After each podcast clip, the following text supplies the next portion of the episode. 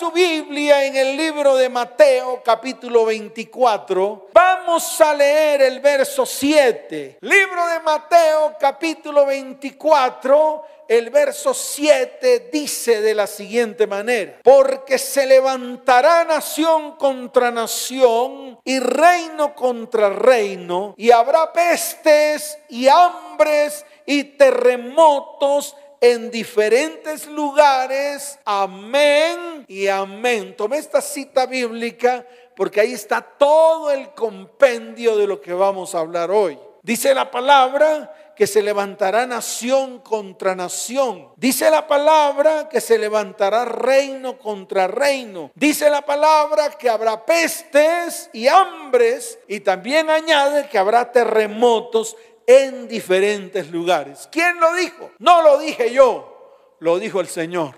¿Cuándo lo dijo? En un momento en el cual los discípulos se le acercaron para preguntarle, dinos, ¿cuándo serán estas cosas y qué señal habrá de tu venida y el fin del siglo?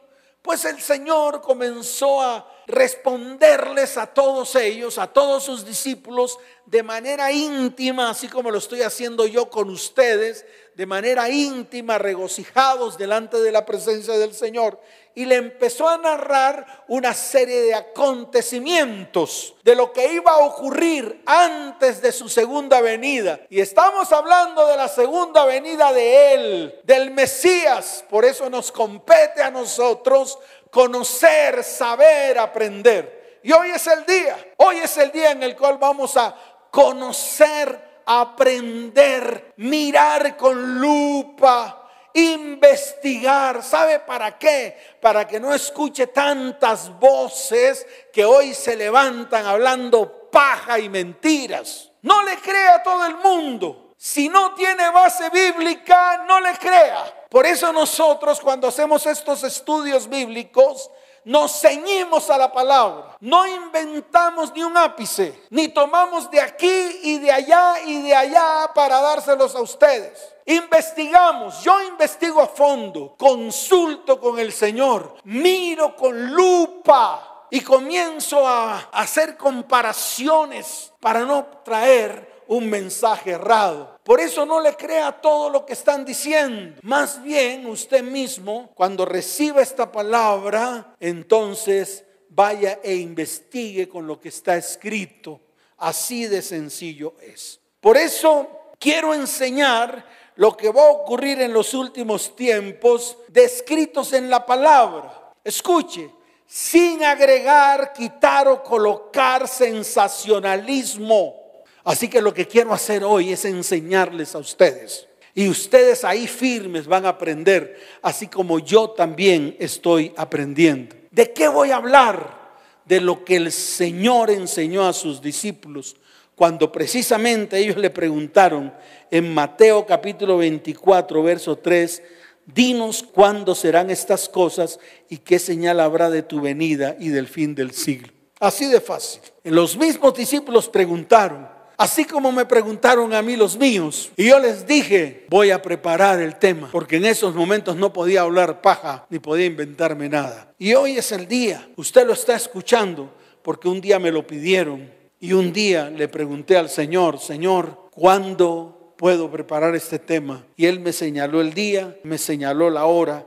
y me señaló el momento. Ahora, esto no es para asustar a nadie pero sí para que el temor de Yahweh se afiance en su vida. La iglesia ha perdido el temor a Dios. La iglesia ha perdido esa cosquillita del corazón. La iglesia ha perdido esa como esa señal que se llama en el interior del corazón del hombre el temor a Dios para no hacer lo que se nos da la gana.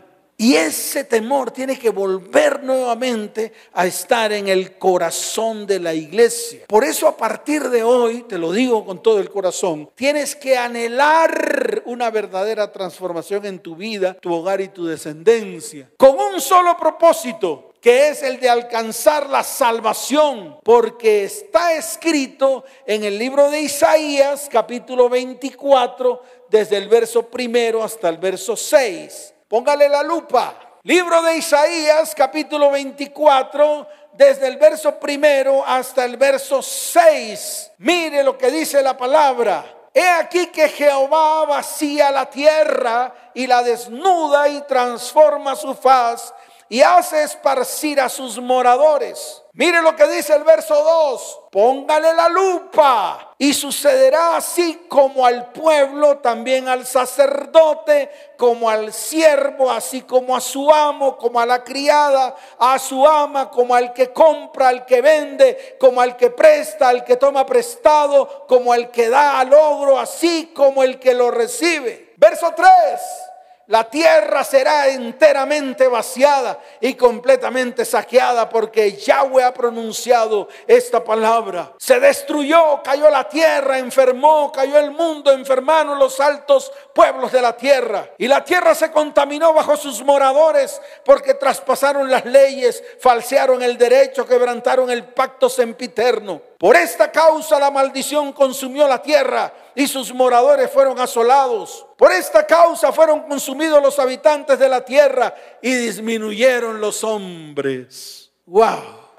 Esto no es para asustarse, esto es para ponerse firme, porque los últimos tiempos alcanzará a todos, no se escapará ninguno. Y se lo voy a volver a repetir, sin importar a la iglesia que asistes, al pastor que te cobija, al apóstol que te sopla, a la congregación a la cual vas, que es muy linda, sin importar a la religión en que estés, a todos nos va a alcanzar los últimos tiempos. ¿Que cuándo será la fecha? No la sé. Nadie lo sabe. El mismo Señor lo dijo. Ni yo mismo lo sé. Solo mi Padre que está en los cielos.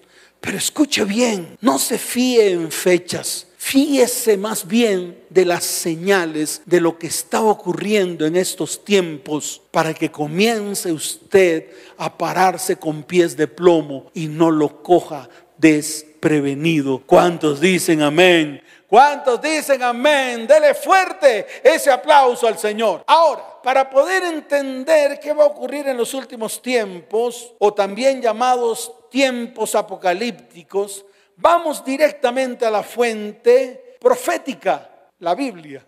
es que le voy a creer al brujo, a la bruja. Es que le voy a creer al que predica allá, que predica pura bulla y pura paja. No, vaya a la Biblia. Esa es su fuente profética. ¿Para qué va a empezar a dar rodeos si puede ir a la Biblia directamente? Ahí está todo. Entonces, mire, yo encuentro una fuente profética bien fundamentada en el libro de Daniel capítulo 9 desde el verso 20 en adelante. Yo quiero que usted vaya a Daniel capítulo 9 desde el verso 20 en adelante y vamos a comenzar el estudio. Quiero que se ponga firme, quiero que mire con detenimiento, quiero que usted comience a anotar en su cuaderno. No se preocupe que esta charla queda grabada en video, también queda grabada en audio, también lo va a escuchar muchas veces por la emisora, tu 95.5 FM, así que lo puede estudiar muchas veces y corroborarlo muchas veces con lo que está escrito en la palabra. Así de sencillo. Ahora, ¿por qué voy a la fuente profética? que está en la palabra y en este caso en Daniel capítulo 9 desde el verso 20 en adelante. ¿Por qué razón? Se lo voy a explicar. Porque la iglesia necesita entender y no puede pasar desapercibida la semana 70 de Daniel. Ay, sí, en la mía no hablan de eso, pastor. En la mía solo brincan, saltan y dicen, yo soy próspero, yo soy próspero. Ay, en la mía hay un adivino, pastor, que me habla al oído. Ay, en la mía hay una vieja bonita que canta y hace así, mueve la cadera.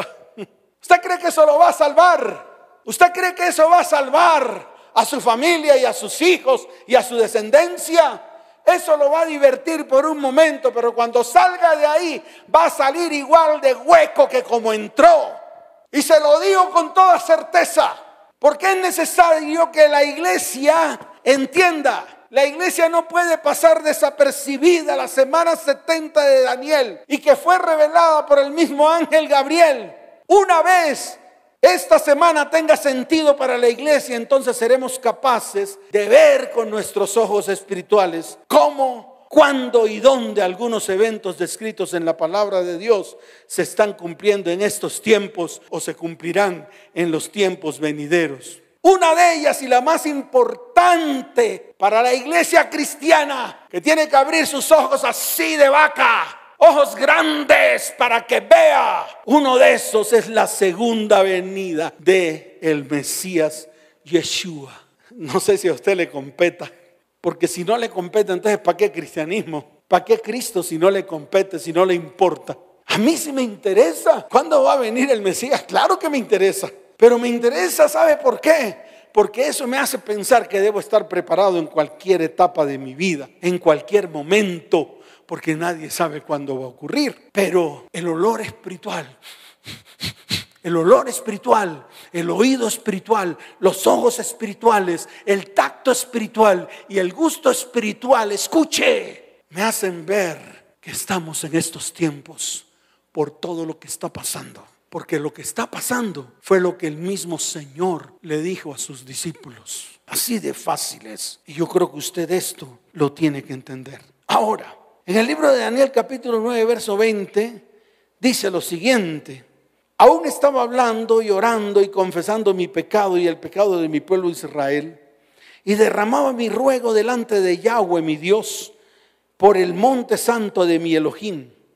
Aún estaba hablando en oración, verso 21, cuando el varón Gabriel, a quien había visto en la visión al principio, volando con presteza, uy, volando rápidamente, trayendo un mensaje específico, claro porque sabe que el ángel de Jehová siempre trae mensajes específicos y claros. Siempre trae órdenes específicas y claras. Siempre trae mandatos específicos y claros. Nunca anda con rodeos. Dice lo que tiene que decir y hace lo que tiene que hacer. Por eso habla de la presteza. Estaba volando con presteza. Vino a mí como a la hora del sacrificio de la tarde. Verso 22 y me hizo entender y habló conmigo diciendo, Daniel, ahora he salido para darte sabiduría y entendimiento. Al principio de tus ruegos fue dada la orden y yo he venido para enseñártela porque tú eres muy amado. Entiende pues la orden y entiende la visión. Entiende la orden. Entiendan la orden. Entiendan lo que Dios está hablando, iglesia. Entienda lo que Dios está mostrando en este tiempo, iglesia. No se quede ciega, muda, sorda. Comience a levantarse, iglesia, porque estás dormida. Y Dios está hablando en estos tiempos. Así de fácil es. Y tú tienes que comenzar a escuchar. Aquí encontramos una detallada y compleja profecía acerca de la fecha de la segunda venida del Mesías. Y apenas estoy en la introducción. Escuche, no la fecha según el calendario gregoriano, ese calendario gregoriano que nos empujaron a todos nosotros y nos los metieron por la cabeza. ¿Sabe por qué? Porque es totalmente contrario al calendario de Dios. Porque lo que hicieron con ese calendario gregoriano fue pisotear el calendario de Dios. Los antisemitas, los antibíblicos, los que van en contra de la palabra se inventan cantidad de cosas que incluso son erróneas matemáticamente. Y se lo vuelvo a repetir, matemáticamente son erróneas, porque el calendario utilizado actualmente está lleno de errores. Y se lo voy a mostrar en la palabra, no solo con respecto al calendario establecido por Dios en su palabra, sino también en su estructura. Y esto usted lo tiene que entender para que pueda entender esta prédica. Uno de los grandes errores de este calendario gregoriano que lo adoptaron las, las naciones del mundo, aún con errores, aún con errores, errores de cálculo, errores de cálculo físico. Y eso todos los físicos lo saben y se metieron la lengua en la oreja. ¿Sabe por qué? Por seguir corrientes mundanas y no ver cómo era el calendario real que está escrito en la palabra. Y se lo digo así como es. Por ejemplo, voy a dar uno de esos errores. Uno de esos errores es el hecho de que cada cuatro años debe ajustarse un día, el cual es agregado al mes de febrero y entonces le llaman el año bisiesto. Ajá. ¿Y usted no cree que altera también su edad? Por ejemplo, yo tengo 60 años. sí, voy a cumplir 60 años. El día que cumpla 60 años, tendré 60 años más 15 días. O sea que ya mi fecha no fue el 13 de agosto. De una vez le estoy diciendo cuándo nací. Sino sería el 13 de agosto más 15. Nací el 28 de agosto. O sea, mi cumpleaños ya no es el 13, sino el 28. Porque ya se le han agregado 15 días más a mi edad. ¡Qué error tan terrible! y las naciones de la tierra solamente por ir en contra de la palabra de Dios lo adoptaron con errores de cálculos físicos muy grandes para que usted lo vaya entendiendo. Definitivamente, todo esto es porque el hombre siempre se ha levantado en contra de todo lo que Dios enseña en su palabra. Así de fácil. Ahora, mire, el capítulo 9 comienza con una oración, ya la acabé de leer, leí algunos versículos, leí hasta el versículo 23 para que usted vaya viendo con detenimiento la palabra, pero vamos a irla detallando para que usted vaya entendiendo acerca de lo que está escrito en esta profecía. Dice la palabra que, que Daniel estaba orando por su pueblo Israel, reconociendo los pecados y pidiendo su misericordia. Mientras Daniel oraba, el ángel Gabriel se le apareció y le dio una visión sobre el futuro de Israel y nos involucró a nosotros, a aquellos que creemos en el Mesías. Nos involucró. O sea, no solamente esto es para el pueblo de Israel, involucró a los cristianos. Sí, en este lo que usted llama mal llamado Antiguo Testamento, porque hasta de eso usted habla mal. Habla, no es que ese, es viejo. Viejo, usted que le está diciendo a lo que Dios habló, viejo. Usted es un irrespetuoso y va a tener que comenzar a respetar la palabra de Dios. No es ningún viejo testamento, ningún antiguo testamento. Es un antiguo pacto que Dios hizo con un pueblo, pero que sirvió de ejemplo para muchos y también para nosotros. Y más aquí donde nos involucró a los cristianos. ¿Sabe por qué? Porque esa profecía habla del Mesías y el Mesías le compete a la iglesia cristiana de hoy. ¿Cuántos dicen amén? Dele fuerte ese aplauso al Señor. Fuerte ese aplauso. Por eso lo dije anteriormente. No importa qué congregación vaya, no importa qué misión vaya, no importa qué religión asista o, o, se convirtió, no importa la iglesia, no importa la membresía, todo esto lo va a tocar a usted si usted cree en Él, si usted cree en el Mesías porque aquí está involucrado dentro de esta profecía. Miremos el verso 24. Entonces ahora sí póngale la lupa, abra la Biblia allí. El verso 24 de Daniel capítulo 9 dice lo siguiente, 70 semanas están determinadas sobre tu pueblo y sobre tu santa ciudad. Le estaba hablando a Daniel. Su pueblo era el pueblo de Israel y la santa ciudad era Jerusalén. Pero mire lo que dice, para terminar la prevaricación y poner fin al pecado y espiar la iniquidad, para traer la justicia perdurable y sellar la visión y la profecía y ungir al santo de los santos. Qué tremendo. Aquí habla de 70 semanas de años. Siguiendo el principio de las profecías bíblicas, un día representa un año. Sí, en las profecías bíblicas, un día representa un año. Las 70 semanas de la que habla el profeta simbolizan 490 años. Esto lo encontramos en Ezequiel capítulo 4, verso 6. Mire lo que dice Ezequiel capítulo 4 para que usted lo entienda, para que usted lo vea con detenimiento, para que usted estructure todo este mensaje y lo lleve a su corazón. Dice la palabra, cumplidos estos, te acostarás sobre tu lado derecho segunda vez y llevarás la maldad de la casa de Judá 40 días. Mire, 40 días. Y dice, día por año, día por año te lo he dado. Entonces, en las profecías, especialmente en esta de Ezequiel, habla de que un día es igual a un año. Y aquí estamos hablando de 70 semanas. Una semana tiene siete días. Mire, según el calendario gregoriano, lunes, martes, miércoles, jueves, viernes, sábado y domingo. Lunes en honor a la luna, martes en honor a Marte, miércoles en honor a Mercurio, jueves a Júpiter, viernes a Venus y Saturno, y domingo en honor al dios Ra, al dios Sol, porque este, hasta ese gol nos clavaron, adorar el domingo al dios Sol. Pero sabe una cosa, nosotros adoramos al Dios de lo alto, a Yahweh, a Jehová de los ejércitos, a mi Elohim, al Dios de Abraham, de Isaac y de Jacob. ¿Cuántos dicen amén? Dele fuerte ese aplauso al Señor. Fuerte ese aplauso. Ahora mire lo que dice Números capítulo 14, verso 34. Vaya y búsquelo. Yo lo tengo aquí, pero usted vaya y búsquelo para que usted lo vea con sus propios ojos.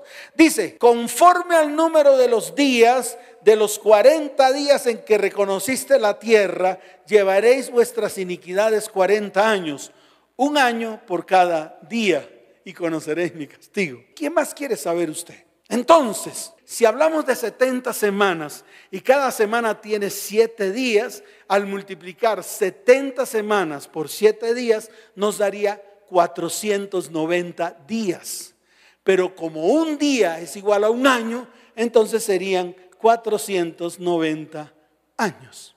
Se acabó el día. Ahora, en la profecía, estos 490 años se dividen en tres unidades más pequeñas. Y eso están en el verso 24, verso 25, verso 26 y verso 27. Vamos a leerlo para que usted lo vaya entendiendo. Mire lo que dice el verso 24. 70 semanas están determinadas sobre tu pueblo y sobre tu santa ciudad, con un objetivo fundamental. Ya lo leímos, para terminar la prevaricación poner fin al pecado, espiar la iniquidad, traer la justicia perdurable y sellar la visión y la profecía y ungir al santo de los santos. Verso 25. Sabe pues y entiende que desde la salida de la orden para restaurar y edificar a Jerusalén hasta el Mesías, nos tocó a nosotros. Tocó la iglesia cristiana, lo quieras o no lo quieras. Si habla del Mesías, está hablando de nuestro Mesías de Yeshua, el Mesías. Y nos compete a nosotros como cristianos, nos compete a nosotros como ese pueblo que ha creído en Él. Y si nos compete, tenemos que estudiarlo.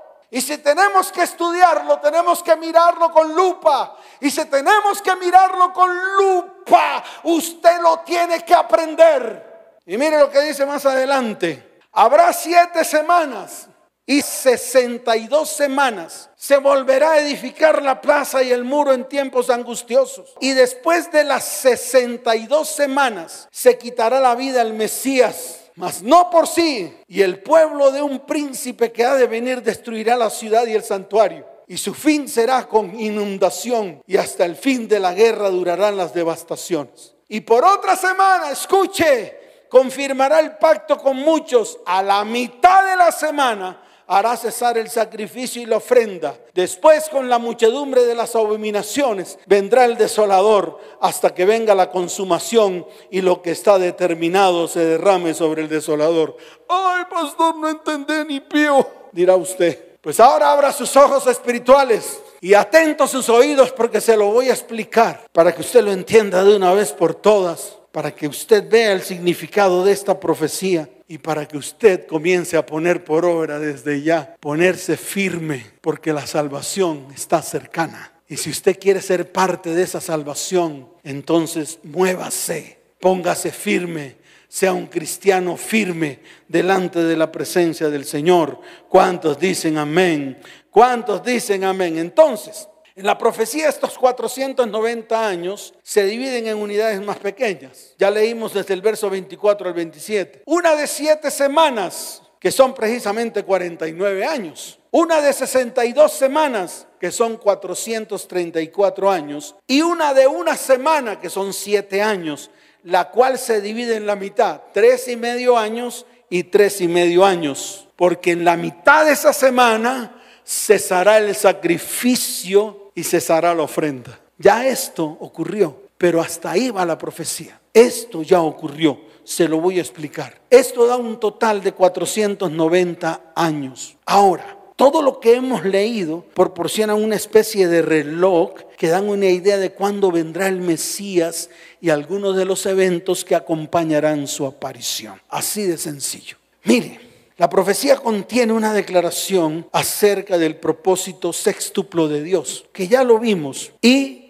estos propósitos se cumplieron a través de estos eventos. El versículo 24 dice que este propósito es, número uno, terminar la prevaricación, número dos, poner fin al pecado, número tres, espiar la iniquidad, número cuatro, traer la justicia perdurable, número cinco, sellar la visión y la profecía, y número seis, ungir el santo de los santos. Ahora bien, con respecto a nosotros, los que hemos creído en el Mesías, la profecía de las 70 semanas resume tres propósitos que se cumplieron con su primera venida. Tres. La primera, se la voy a mostrar, está en el libro de Romanos capítulo 3, verso 25, la otra está en Hebreos 2, 17 y la otra está en Colosenses capítulo primero, desde el verso 19 hasta el verso 20. O sea que su primera venida cumplió tres propósitos de los seis, tres ya se cumplieron. Vamos a mirar Romanos capítulo 3, verso 25. Por un momento me voy a alejar un poquito de Daniel capítulo 9 para mostrárselo a través de la palabra. Libro de Romanos capítulo 3, verso 25. Abra su Biblia allí,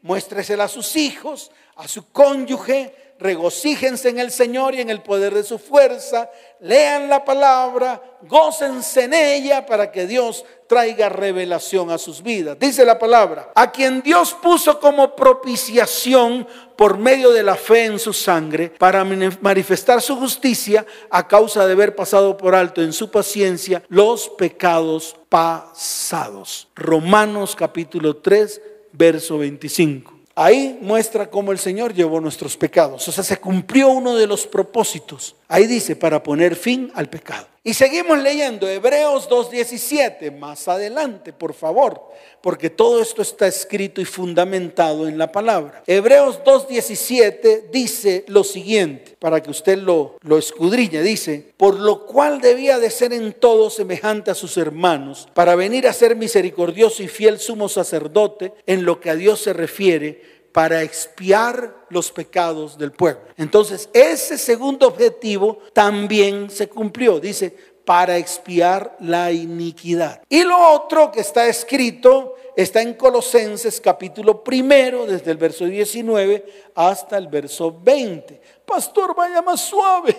Voy más suave, por amor a todos aquellos que están allí, entendiendo la palabra con sabiduría. Colosenses capítulo primero, desde el verso 19 hasta el verso 20, dice la palabra del Señor. Por cuanto agradó al Padre que en él habitase toda plenitud y por medio de él reconciliar consigo todas las cosas, así las que están en la tierra como las que están en los cielos, haciendo la paz mediante la sangre de su cruz. Ahí están los tres propósitos. Faltan tres, faltan tres, pero ya se cumplieron tres. ¿Y quién lo cumplió? El Mesías. ¿Cuándo lo cumplió? Cuando vino a la tierra, porque ya estuvo. Ahora, su ministerio no duró siete años, su ministerio duró tres años y medio, porque muchos cometen ese error. El ministerio de Jesús duró tres años y medio, que es exactamente la mitad de la semana 70, o sea, de la última semana, para que usted lo vaya entendiendo. Veamos ahora el cumplimiento de las 70 semanas. Mire el cumplimiento, se lo voy a mostrar que está en Daniel capítulo 9, desde el verso 20 en adelante. Gabriel dice que el reloj profético comenzaría en el momento en que se expidiera el decreto para reconstruir a Jerusalén. Está en Daniel capítulo 9, verso 25. ¿Cuándo ocurrió esto? Se lo voy a explicar. Usted tiene que aprender lo que está escrito. Nabucodonosor invadió a Judá y a Jerusalén, destruyó los muros y el templo y se llevó cautivo a todo el pueblo de Israel para Babilonia y allí lo tuvo 70 años. Ciro ataca a Babilonia, destruye a Nabucodonosor y saca un decreto el cual le dice a los judíos que se devuelvan a su tierra para reconstruir el muro y el templo. Ciro, un impío, Dios usa un impío y le dice que es su pastor. Dice, Ciro es mi pastor porque él cumplirá y hará todo lo que yo le mande. Y Ciro lo hizo. Pero el pueblo de Israel, o sea, los judíos, se quedaron dispersos por todas esas poblaciones. Y muchos no se devolvieron a Jerusalén. ¿Por qué? Porque se quedaron tranquilos en la tierra donde estaban. Así estuviesen en cautividad. Luego Artajerjes, con Nemías a bordo y con Esdras a bordo, también saca decretos para que se devuelvan a Jerusalén y comiencen a reconstruir los muros y el templo. Los muros a cargo de Nehemías y el templo a cargo de Esdras. ¿Dónde está eso escrito para que usted lo entienda? Está en el libro de Nehemías capítulo 2, desde el verso primero hasta el verso 8. Allí lo puede encontrar. Es largo, pero ahí lo puede encontrar. Es cuando él está triste. Él era copero del rey, para que usted lo entienda porque es que a veces hay que explicarlo de manera muy, muy clara. Entonces el rey le dice a Nehemías, Nehemías, ¿por qué estás triptongo? Ahí está, mire, dice, libro de Nehemías, capítulo 2, desde el verso primero hasta el verso 8, dice, sucedió en el mes de Nisan, en el año 20 del rey Artajerjes, estoy hablando lo que está escrito, ya lo comenté, pero lo quiero leer para que usted lo entienda, que estando ya el vino delante de él, o sea, él era copero y le presentó el vino delante del rey, tomé el vino y lo serví al rey. Y como yo no había estado antes triste en su presencia, me dijo el rey, ¿por qué está triste tu rostro? Pues no estás enfermo, no es esto sino quebrantamiento de corazón. Entonces temí en gran manera. Y dije al rey, para siempre viva el rey, ¿cómo no estará triste mi rostro cuando la ciudad, casa de los sepulcros de mis padres, está desierta y sus puertas consumidas por el fuego? Me dijo el rey, ¿qué cosa pides? Entonces oré al Dios de los cielos y le dije al rey, si le place al rey y tu siervo hallado gracia delante de ti, envíame a Judá, a la ciudad de los sepulcros de mis padres, y la reedificaré. ¿Qué hizo el rey? Preparó unas cartas, sacó un decreto y Nehemías salió a reconstruir a Jerusalén. Qué tremendo. Esta reconstrucción duró 49 años. ¿Qué son las primeras siete semanas? Siete semanas por siete días son 49 días. Pero como un día es igual a un año, entonces son 49 años. Los 49 años que duró tanto Esdras como Nehemías reconstruyendo los muros y reconstruyendo el templo. ¿Dónde más lo encuentro? En Esdras capítulo 7, desde el verso 6 hasta el verso 11. Mire lo que dice la palabra, para afianzar más la palabra delante, delante de ti, para que tú lo entiendas. Esdras 7, desde el verso 6 en adelante, dice, este Esdras subió de Babilonia, era escriba diligente en la ley de Moisés, que Yahweh Elohim de Israel había dado. Y le concedió el rey todo lo que pidió, porque la mano de Jehová su Dios estaba sobre Esdras. Y con él subieron a Jerusalén algunos de los hijos de Israel y de los sacerdotes, levitas, cantores, porteros y sirvientes del templo en el séptimo año del rey Artajerjes. Y llegó a Jerusalén en el mes quinto del año séptimo del rey porque del día primero del primer mes fue el principio de la partida de Babilonia y al primer mes quinto llegó a Jerusalén cuando con él la buena mano de Dios, porque Esdras había preparado su corazón para inquirir la ley de Jehová y para cumplirla y para enseñar en Israel sus estatutos y decretos. Verso 11. Esta es la copia de la carta que dio el rey Artajerjes al sacerdote Esdras. Ahí está el decreto. Entonces, desde el momento en que se hizo el decreto hasta la reconstrucción del muro y la reconstrucción del templo pasaron 49 años, que fue la semana que dice ahí, las siete semanas que están escritas acá. Dice, sabe pues y entiende que desde la salida de la orden para restaurar y edificar a Jerusalén, verso 25, hasta el Mesías príncipe habrá siete semanas. 7 por 7, 49. 49 días y como un día es un año son 49 años. Pero dice, y 62 semanas. Entonces, eso le da un total de 483 años, que son las 62 semanas después del año 445 antes de Cristo, y esto nos coloca en el año 30 después de Cristo. ¿Y cuándo fue el año 30 después de Cristo? Precisamente cuando el Señor Escuche bien, fue bautizado, oyó una voz del cielo que le dijo, este es mi Hijo amado en el cual tengo complacencia, derramó sobre él el Espíritu Santo, se fue al templo, abrió los libros, entre ellos el libro de Isaías, y dijo, esta palabra que está en Isaías, para nosotros Isaías 61, comienza a cumplirse a partir de hoy. Y luego, desde ahí hasta la entrada triunfal en Jerusalén, pasaron tres años y medio. Y ya, esa es la historia. Ahí, ¿qué ocurre? Mire lo que dice la palabra. Y después de las 62 semanas, se quitará la vida al Mesías. Entonces, esos tres años y medio del ministerio de Jesús, finalizados estos, Jesús muere en la cruz del Calvario. Ahí pareciera que el reloj profético se detiene. Viene la destrucción de Jerusalén en el año 70 después de Cristo, que fueron los romanos los que destruyeron a Jerusalén, que es lo que dice ahí. Dice, y el pueblo y un príncipe que ha de venir destruirá la ciudad y el santuario y su fin será con inundación y hasta el fin de la guerra durarán las devastaciones. Ahí, escuche, porque usted lo tiene que entender y esto le tiene que quedar grabado en el corazón. Hay 489 años. Tremendo. De las 70 semanas, 69 ya se han cumplido en la historia. Si usted multiplica 69 por 7, le da 483 años. Esto deja todavía una semana por cumplirse y es lo que nosotros llamamos la semana 70.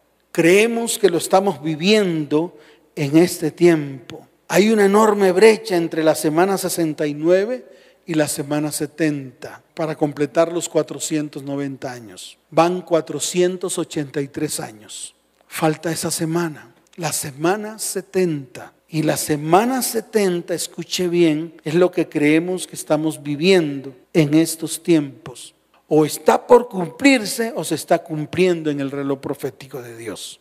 La última semana corresponde a siete años que llamamos el periodo de la tribulación, descrito por Yahshua en Mateo capítulo 24, desde el verso 8 hasta el verso 9.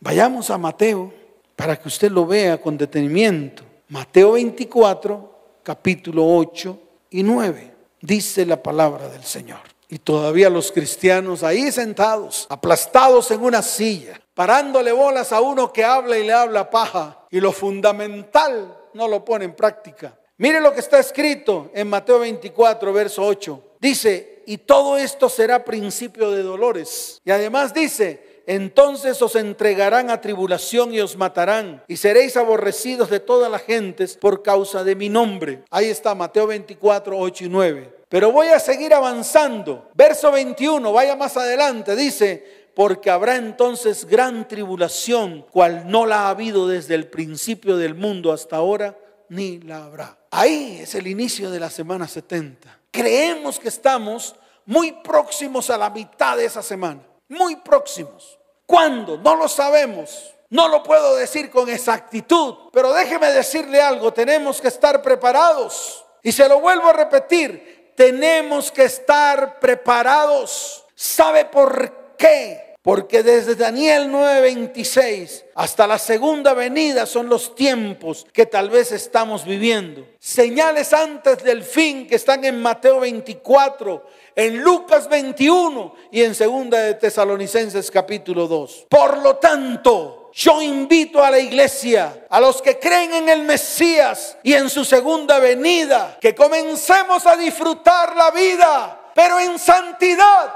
Y se lo vuelvo a decir, que comencemos a disfrutar la vida, pero en santidad, preparados todos para la segunda venida de nuestro Mesías, Yeshua Hamashiach. Por eso traigo esta enseñanza, para que la iglesia se prepare desde hoy para que no sigamos jugando a los lidercitos bonitos, para que no sigamos jugando a pecar, rezar, empatar. ¿Qué es lo que hacemos? Ya basta.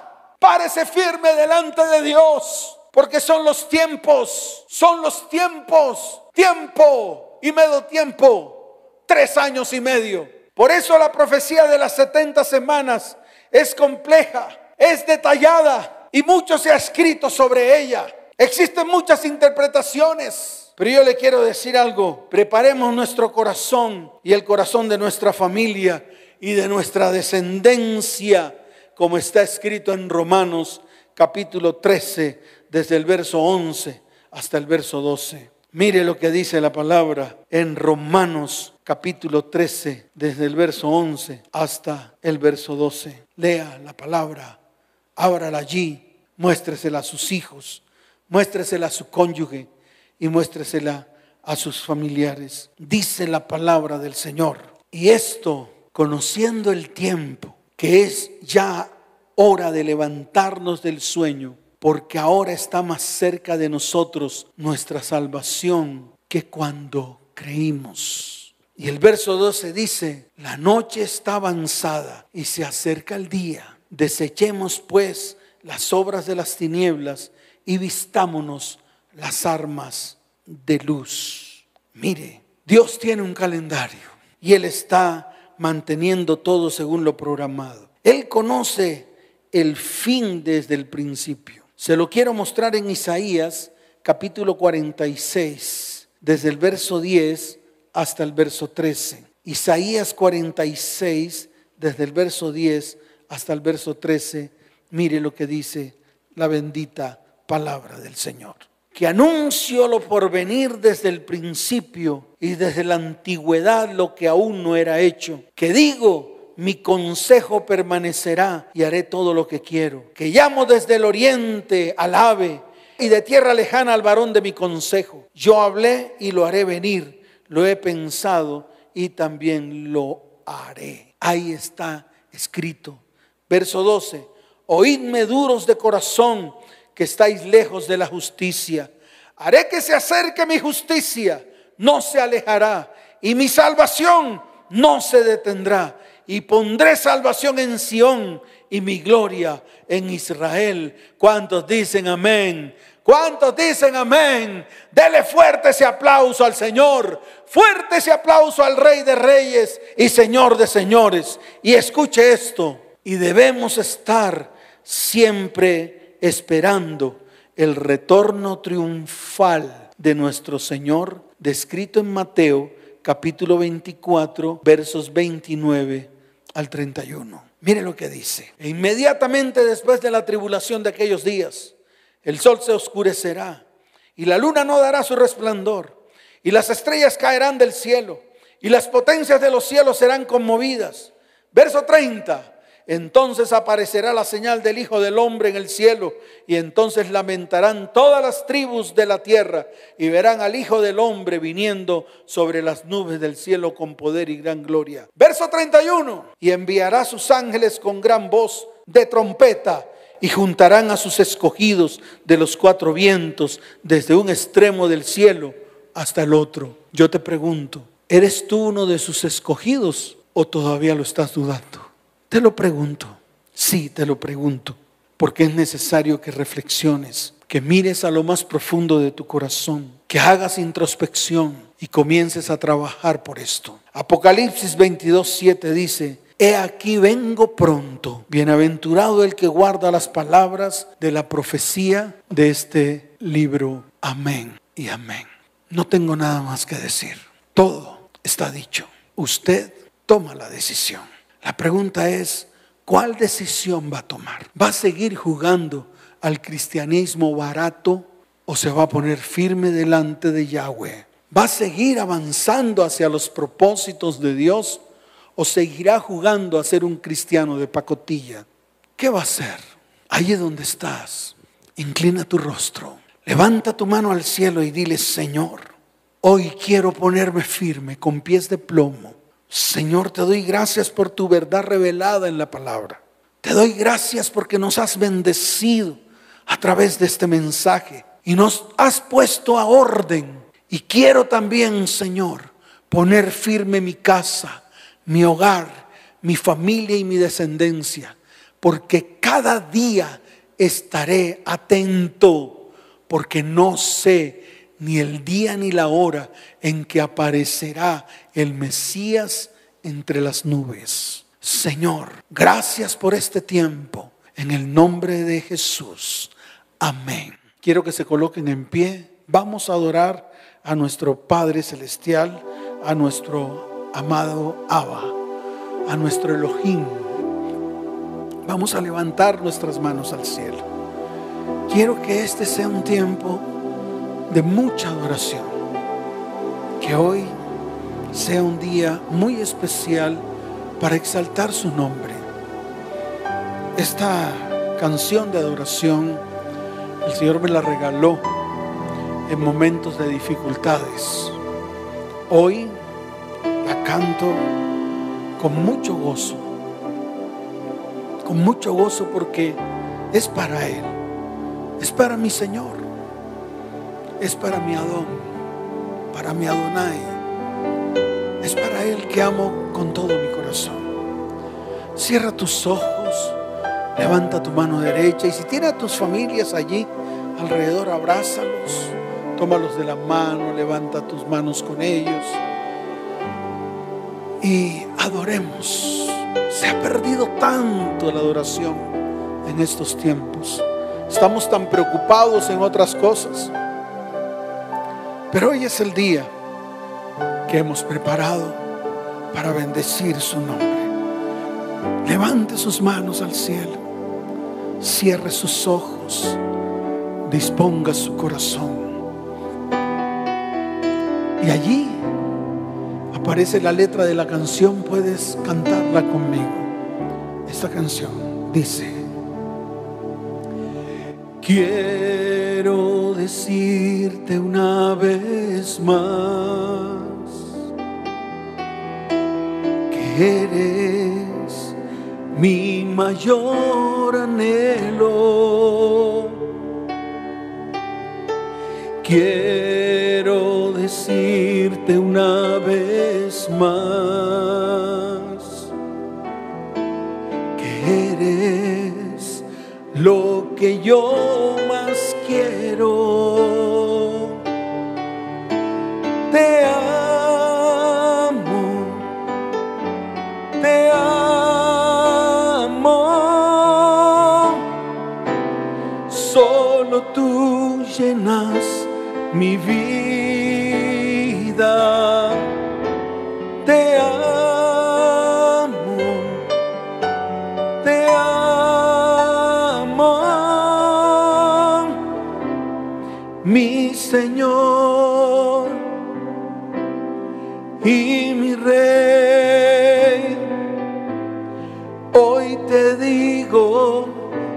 que te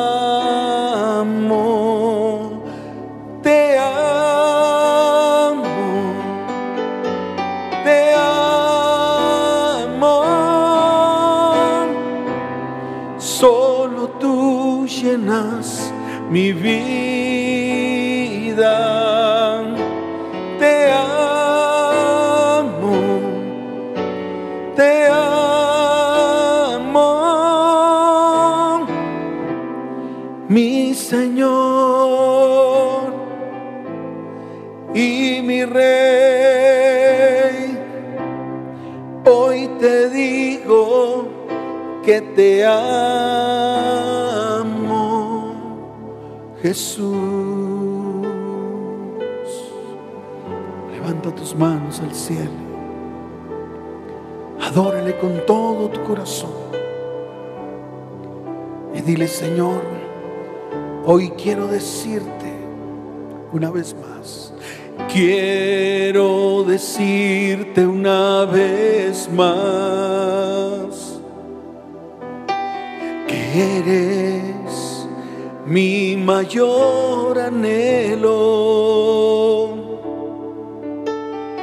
Quiero decirte una vez más que eres lo que yo más quiero.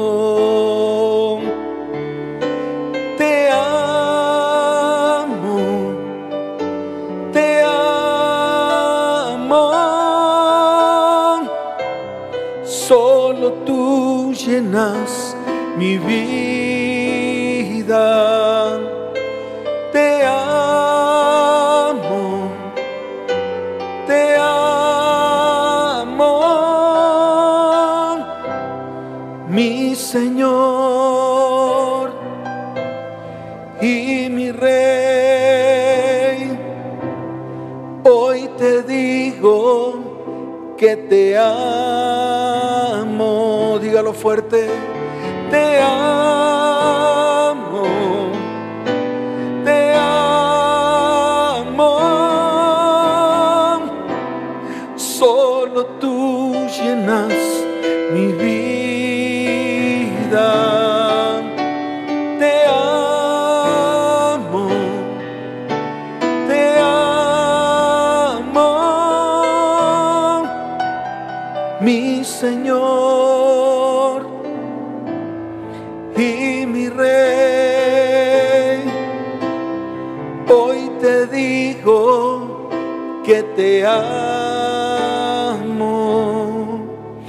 Jesús,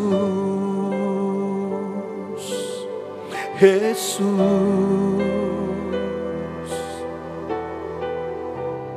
Mi Señor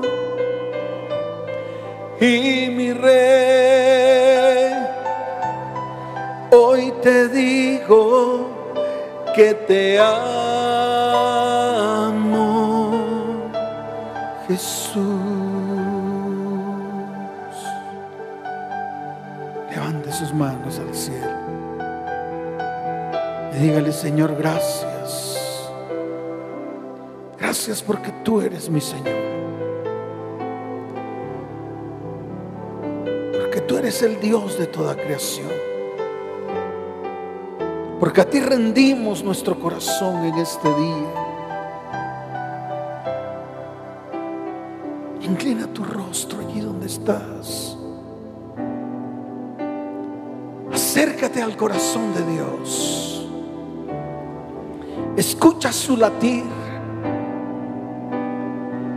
Contempla su rostro. Mira sus ojos. Acércate en espíritu y en verdad en este tiempo. Y dile, Señor, ¿a dónde me iré de tu espíritu? A donde vaya, siempre tú estarás. ¿A dónde me escaparé de ti, Señor? Si solamente tú tienes palabras de vida eterna. Señor, hoy queremos decirte que te amamos con todo el corazón. Díselo ahí donde estás, dile, Señor, hoy quiero decirte que te amo con todo mi corazón. Levanten sus manos al cielo. Vamos a cantar todos juntos. Que sea un tiempo de adoración, de exaltación al Rey. Que podamos decirle, Señor, te amo con todo mi ser. Mi familia te ama con todo el corazón. Hoy queremos, amado Dios, que tú obres un milagro, un de repente en mi vida, Señor. Oh, que nos bendigas, Padre. Oh, que abra las ventanas de los cielos y derrames bendición hasta que sobre y abunde. Levanten sus manos. Vamos a cantar todos juntos. Te amo. Te amo. Solo tú llenas mi vida.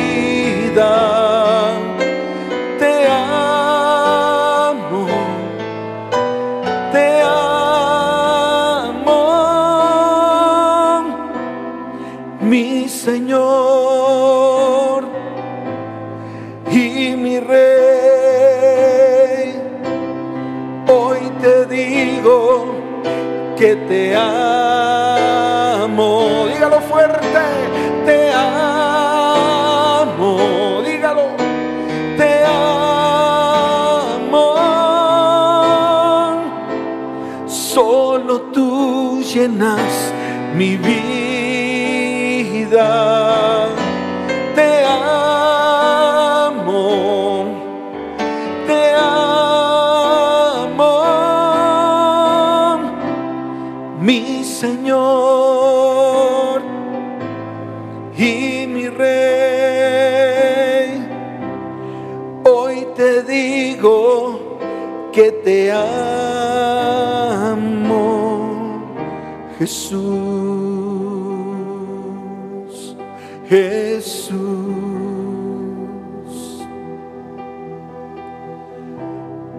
mi Señor y mi Rey. Hoy te digo que te amo,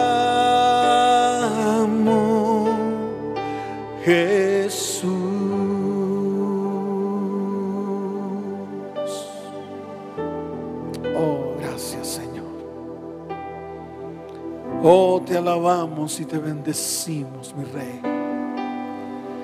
Oh, glorificamos tu santo nombre, Padre. Te damos gracias por este tiempo. Y sí, anhelamos que nuestras manos estén limpias. Anhelamos que nuestro corazón esté puro. Anhelamos, Señor, que todo lo vano que está en medio de nosotros sea quitado y arrancado.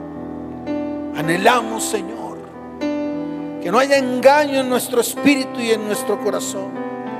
Tú dices en tu palabra que recibiremos bendición de Yahweh y justicia del Dios de salvación. Creemos en eso, Señor. Creemos en ti. Creemos tú harás milagros y prodigios en este tiempo. Te damos la gloria y la honra. En el nombre de Yeshua, el Mesías. Amén. Y amén. Dele fuerte ese aplauso al que vive por los siglos y es Dios. Amén. Y amén. Fuerte ese aplauso al Señor. Fuerte ese aplauso al Señor. Abraza a la persona que está a tu lado. Dale una palabra de bendición. Dile Dios te bendiga, Dios te guarde, Dios haga resplandecer su rostro sobre ti. Dios traiga paz sobre ti y el nombre de Dios esté en medio de tu vida. Y dice su palabra que Él nos bendecirá. ¿Cuántos dicen amén? Fuerte ese aplauso al Señor. Tú que estás allí detrás de la transmisión y has venido por primera vez a una de estas transmisiones y quieres continuar con nosotros y quieres avanzar en tu crecimiento espiritual, quiero que hagas dos cosas. La primera, colocar tu mano en el corazón y declarar delante de Dios, Señor, hoy te recibo dentro de mí como mi único y suficiente Salvador. Escribe mi nombre en el libro de la vida y no lo borres jamás. Lo segundo que quiero que hagas, va a aparecer allí en la pantalla un número de WhatsApp. Si tú quieres seguir con nosotros, escríbenos a ese número. Nos estaremos comunicando contigo y vas a crecer y vas a lograr el propósito que Dios tiene para tu vida y se involucrará tu casa, tu hogar, tu familia y tu descendencia. Y ustedes familias que están allí, colóquense en pie, levanten sus manos al cielo, los voy a bendecir. Padre, te doy gracias por cada vida, por cada hogar y por cada familia. Señor, yo te pido que esto que se predicó hoy quede en los corazones de tu iglesia quede en los corazones de tu pueblo, quede en los corazones de las familias de la tierra para que nos preparemos día a día, para que no desmayemos, para que avancemos hasta el fin. Señor, yo te doy gracias por sus vidas y los bendigo en el nombre de Jesús. Y te doy gracias, Señor. Y te pido, amado Padre, que los bendigas, que los guardes, que los levantes en tus brazos, que los mires a los ojos, que traigas paz sobre sus vidas, sobre sus hogares y descendientes. Hoy invoco tu santo nombre en medio de las familias de la tierra, incluyendo la mía. Tú dices en tu palabra que si lo hacemos, tú nos bendecirás y nosotros lo creemos. Amén y amén. ¿Cuántos dicen amén? Dele fuerte ese aplauso al Señor. Les amo con todo mi corazón. Que Dios les bendiga. Nos vemos. Chao, chao.